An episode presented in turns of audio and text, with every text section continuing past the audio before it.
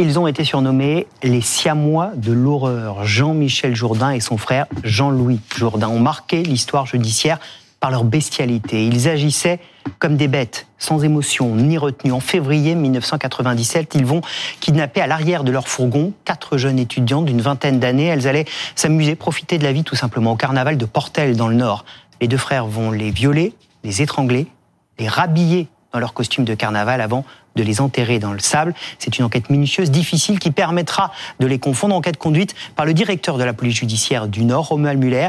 Dans un livre, il raconte cette semaine cette affaire qui l'a marqué à jamais. Il sera sur ce plateau, notre invité, dans un instant. Mais d'abord, retour sur cette nuit du 11 au 12 février 1997 avec Elisa Trana. Déguisée en Pierrot, en marquise, en indienne et en mousquetaire, elle participait au carnaval du Portel. Peggy, sa sœur Amélie, Isabelle et sa sœur Audrey ont fait la fête cette nuit-là, comme beaucoup de jeunes filles d'entre 16 et 20 ans. Les quatre amies ont été vues dans ce café d'Équien, puis sur la plage. C'est après qu'elles sont montées dans la camionnette blanche de Jean-Louis et Jean-Michel Jourdain, deux frères repris de justice, ferrailleurs dans les environs. Ce 11 février 1997, la camionnette a été aperçue par plusieurs témoins rôdant autour des fêtards. À son bord, les deux prédateurs ont probablement profité de cette tradition d'acheminer les carnavaleux d'un endroit à un autre. L'ambiance joyeuse atténue la méfiance. Leurs quatre passagères, enfermées à l'arrière du fourgon, ont été emmenées à quelques kilomètres du Portel, sur la plage de Sainte-Cécile. Trois d'entre elles ont été violées. Tout s'est passé dans la camionnette. Elles ont été prises dans un piège à rats. Ils les ont frappées, elles ont été assommées et après ils ont fait d'elles ce qu'ils ont voulu et après ils les ont étranglées pour ne pas laisser de traces. Puis les frères siamois de l'horreur ont creusé leur tombeau sous la dune, près de ce blocos. Habillés de leurs costumes, les corps ont été retrouvés à 90 cm de profondeur dix jours plus tard, sur les indications de l'un des suspects. Les mères des victimes n'ont jamais cru à une fugue. Leur mobilisation dès les premières heures de la disparition a convaincu les enquêteurs d'accélérer les investigations. En 2000, la justice a condamné les frères Jourdain à la réclusion criminelle à perpétuité. Et nous sommes ravis d'accueillir sur le plateau d'affaires suivante Romal Muller. Bonjour, soyez le bienvenu.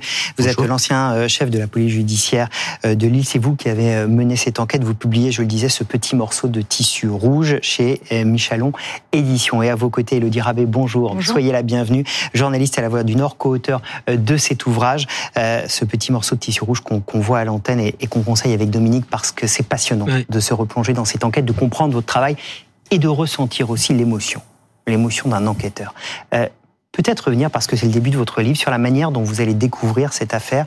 Euh, c'est le 16 février, si je ne me trompe pas, dans la Voie du Nord c'est l'édition du 16 février, du dimanche 16 février, et c'est en arrivant le lundi matin à, la PJ de Lille que je découvre la une de, la Voix du Nord. Et effectivement, dans les minutes qui suivent, le procureur de, Boulogne-sur-Mer va appeler le, directeur de la PJ de l'époque euh, pour confier l'affaire à la police judiciaire. Il y a quatre visages en une de la Voix du Nord quatre visages en une avec euh, une disparition inquiétante qui date déjà de plusieurs jours. C'est la nuit du 11 au 12 février.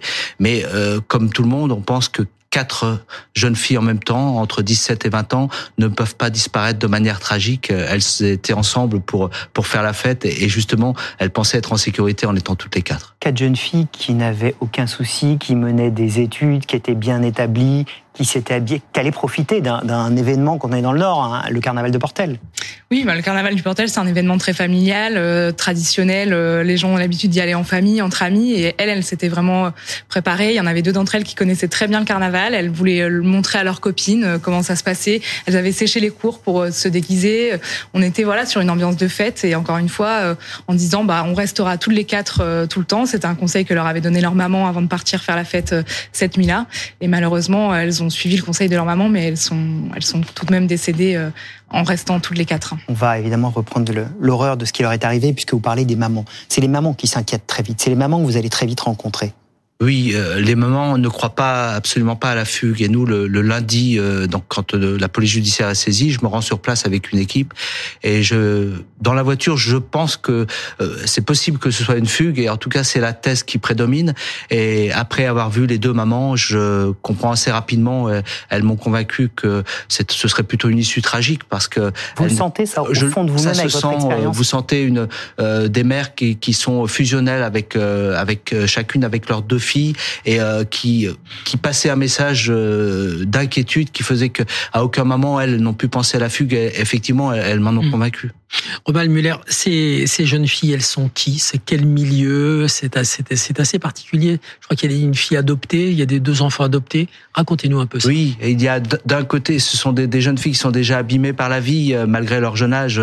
D'un côté, euh, donc euh, deux, victimes ont déjà perdu leur papa, donc la maman les élève seuls.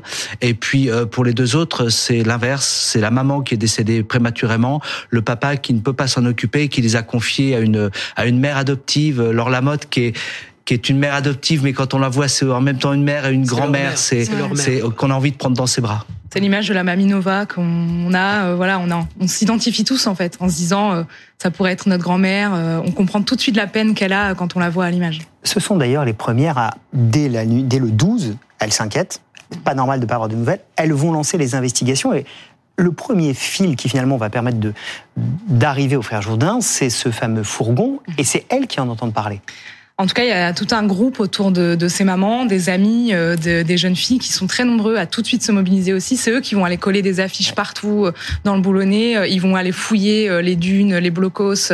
Et, et en fait, comme ils ont lancé un appel à témoins, des gens vont appeler le numéro et, et les, les, premières personnes vont, vont, qui vont parler de ce camion, effectivement, appellent les proches. et puis ensuite, la, la, piste sera également suivie évidemment par, par les services de police. Elles entendent parler d'un camion qui rôdait par là, qui avait tourné. Ça arrive évidemment dans vos mains.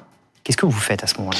Alors, quand même, toute la difficulté de, de ce type d'enquête, c'est d'avoir d'être saisi un peu tardivement, c'est-à-dire euh, à cinq jours après les faits, et d'avoir eu préalablement une enquête parallèle euh, menée par la famille, avec euh, euh, et ça se comprend parfaitement, mais pas forcément la rigueur, euh, le professionnalisme d'un service de, de, police judiciaire. Donc, il faut reprendre à notre compte toutes ces informations qui arrivent. Comme il y a une grosse diffusion de presse en même temps, on les signale un petit peu partout. Donc, il faut aussi vérifier cette euh, cette, partie-là. Il y a plein de témoignages, hein, vous le racontez, qui vous arrivent, qui, n'aboutissent pas. oui, et l'enquête est un peu schizophrénique. Vous, d'un côté, vous vérifiez, et il y a une phase espoir, vous vérifiez euh, partout où on aurait pu les voir, et en même temps, vous tentez de reconstituer avec les outils de 97 et c'est important. Ah, vous tentez de reconstituer une soirée, donc on n'a pas les téléphones portables, on n'a pas les réseaux sociaux, donc on fait surtout appel aux témoignages de, de ceux qui faisaient la fête ce soir-là, qui n'avaient pas forcément les yeux rivés sur leur montre et qui euh, qui euh, apportaient de l'information, mais pas forcément très précise. Et vous avez la pression d'en haut on n'a pas de pression euh, sur une affaire de disparition. Il n'y a pas de pression des hommes. Euh, et ça, la pression des hommes, je, je pense que notre métier, on sait la gérer. On a la pression des faits. La disparition, c'est l'enquête la, plus compliquée parce que chaque seconde compte. Parce qu'à un moment, quand vous décidez de vous reposer, vous vous demandez si c'est bien de le faire. Parce que, euh, mais il faut aussi le faire. Et en même temps, c'est une disparition. Il faut frapper vite et fort. Il faut mettre beaucoup de monde. Il faut vérifier tout. Ah. Donc comme un 100 mètres. Et il faut savoir s'inscrire dans la durée comme un marathon. Ah. C'est très particulier l'enquête de disparition. Avant ça, Romuald Muller. Euh, tout le monde ne le sait peut-être pas, mais c'est important. Vous avez été au terrorisme. Vous avez été dans un service hyper pointu. Vous avez fait des, des enquêtes pointues à l'époque des grands attentats de Paris avant la, la génération de ces attentats-là. Ça vous a aidé la, la pugnacité de l'enquêteur du terreau euh, Il y a des trucs que vous avez mis en place pour travailler sur les frères Jourdain? Alors, je suis un enquêteur de police judiciaire. Alors, le terrorisme est une spécialité, mais euh, c'est la rigueur et le professionnalisme. Et je peux vous dire que sur une euh, sur un service comme la PJ de Lille, euh, ce sont des hommes et des femmes qui sont extrêmement pointus, qui donneraient tout pour réussir une affaire, pour avancer, et qui sont extrêmement engagés. Donc, oui, on va dire mon expérience des grosses affaires m'a aidé pour l'organisation, pour la partie organisationnelle, euh, c'est certain. Mais j'avais surtout avec moi une une très très belle équipe de d'enquêteurs et, des, gens des gens rompus aux techniques d'enquête mm. et, et, très très engagés. Ce fourgon, vous allez remonter le fil, vous allez voir qu'il a été revendu Euh, vous allez finir par euh, loger les individus euh, qu'il possède et vous allez débarquer chez les fameux frères Jourdain. Comment ça se passe? Alors, il faut effectivement, on est, nous sommes saisis un lundi. nous découvrons le nom des frères Jourdain le, le mercredi, et dès le mercredi après-midi, ouverture de l'information judiciaire et on intervient sur commission rogatoire le jeudi matin chez eux. Ça se passe euh, d'abord je, suis chez Jean-Michel parce que quand on connaît le pédigré de Jean-Michel Jourdain et on sait qu'il est capable du pire au moment d'une intervention, il faut être à l'endroit qui paraît le plus le plus euh, où il risque d'y avoir un incident et puis on est dans un appartement et on va les découvrir tous les deux Jean-Michel et Jean-Louis euh, chacun avec des, des compagnes donc au, petit matin et surtout avec un alibi euh, qui pour eux paraissait euh, correct, mais nous raconter un programme de télévision d'il y a dix jours en nous disant on n'est jamais allé au carnaval et on a regardé la télé, on a regardé telle et telle et telle émission. Pour eux, c'était un alibi. Pour nous, c'était un aveu de culpabilité. Euh, personne ne sait ce qu'il a regardé il y a dix jours à la télévision. Vous allez d'ailleurs réussir à les faire parler. L'un d'eux va finir par vous dire elles, elles sont là. Ils vont vous conduire. Il va vous conduire sur les lieux c'est la découverte horrible de ces quatre jeunes filles violées, étranglées, rhabillées dans leur tenue de carnaval, avec dans le sable, parce que vous allez creuser très profondément pour les retrouver, découvrir d'abord ce petit bout de tissu rouge. Oui, c'est un moment qui naturellement restera gravé dans ma mémoire euh, à tout jamais. Euh, déjà une période de garde à vue de 48 heures euh, très très compliquée. Jean-Michel qui dont on comprend rapidement que c'est un rock et qu'on n'obtiendra rien de lui. Jean-Louis qui laisse apparaître et avec la finesse des enquêteurs qui laisse apparaître quelques points de faiblesse sur lesquels on peut on peut s'entretenir et, et euh, par ces points de faiblesse on a eu à un moment la possibilité que comme on le dit dans le livre la digue craque.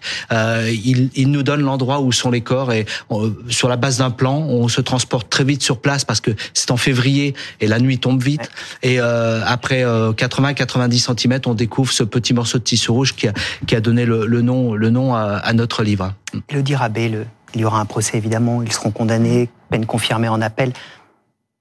J'employais le terme de bestialité parce qu'il est revenu durant le procès à mhm. plusieurs reprises. Mhm. Ces deux bêtes, ses frères, en tout cas, euh, on les a. Euh, l'avocat général a, a, dit que c'était des bêtes humaines. Euh, ils ne font preuve d'aucune empathie. difficile de dire aucune humanité, car ça reste des êtres humains. Mais en tout cas, ils ne, ils ne donnent pas un signe de, de moindre remords. ils n'expliqueront jamais ce qui s'est vraiment passé cette nuit-là. Le, le, seul petit indice, c'est quand Jean-Louis Jourdain dit où sont les corps. Mais sinon, après, il, il ne cesse de, de, se renvoyer la balle, de, de dire non, ce n'est pas moi, c'est mon frère. Euh, on ne saura jamais vraiment ce qui s'est passé. En tout cas, on il ne saura jamais, jamais vraiment. Il ne donne jamais le détail. Il ne donne jamais de détails. Et puis même euh, jusqu'au procès, alors que les mamans sont face à eux, ils vont aller euh, continuer à inventer des versions incohérentes en disant qu'en fait ils étaient six. Enfin, ils inventent hmm. des choses qui ne sont pas possibles et ils ne ils donneront jamais une vraie version aux mamans. Deux questions très rapides, parce qu'on n'a plus beaucoup de temps, mais un qui a eu l'idée d'écrire ce livre, la journaliste, le policier. Première question. Deuxième question, est-ce que vous êtes resté en contact, si elles vivent encore avec les mamans de ces quatre jeunes filles? Alors, le livre. Les deux mamans sont décédées, euh, donc euh, et l'idée du livre, c'est Elodie qui est venue me euh, m'en parler euh, et me demander après après avoir fait un podcast avec elle il y a quelques années sur cette affaire, on était resté en contact. Elle avait senti l'émotion qui mm. que j'avais encore sur ce dossier et donc logiquement, quand l'idée du livre est sortie, elle a pensé à moi et et je lui dis oui, on y va avec comme seul fil conducteur rendre hommage aux victimes non pas aux quatre victimes, euh, uniquement aux quatre victimes, euh, à Isabelle, Audrey, Peggy, Amélie, mais également aux deux mamans euh, qui ont perdu ce jour-là l'envie de vivre et, et, qui ont été des mères courage pendant toute la phase du procès. Et donc cette, cette ligne conductrice de l'hommage et puis euh, de passer de l'information à l'émotion et de rendre hommage aussi à, à la PJ, euh, mm. aux enquêteurs, aux, femmes et aux hommes de la PJ. C'est c'est ce qui nous a guidés dans ce de se mettre dans, un dans cette dans, la, dans la tête d'un enquêteur à ce moment-là et de se dire en fait que c'est pas juste un enquêteur, c'est aussi un homme père de famille avec ses émotions et euh, il rentre chez lui avec tout ce bagage et encore plus sur une affaire hors norme comme comme celle-ci. C'est vraiment. Et c'est ce qui fait de ce livre quelque chose de particulier parce que je disais, il y a beaucoup d'émotions. L'émotion de mm. l'enquêteur, l'émotion que vous y avez mis aussi, ce petit morceau de tissu rouge chez Michalon. On conseille évidemment de se plonger dans cette enquête. Merci beaucoup euh, d'être venu euh, sur le plateau Merci pour votre euh, d'affaires suivantes.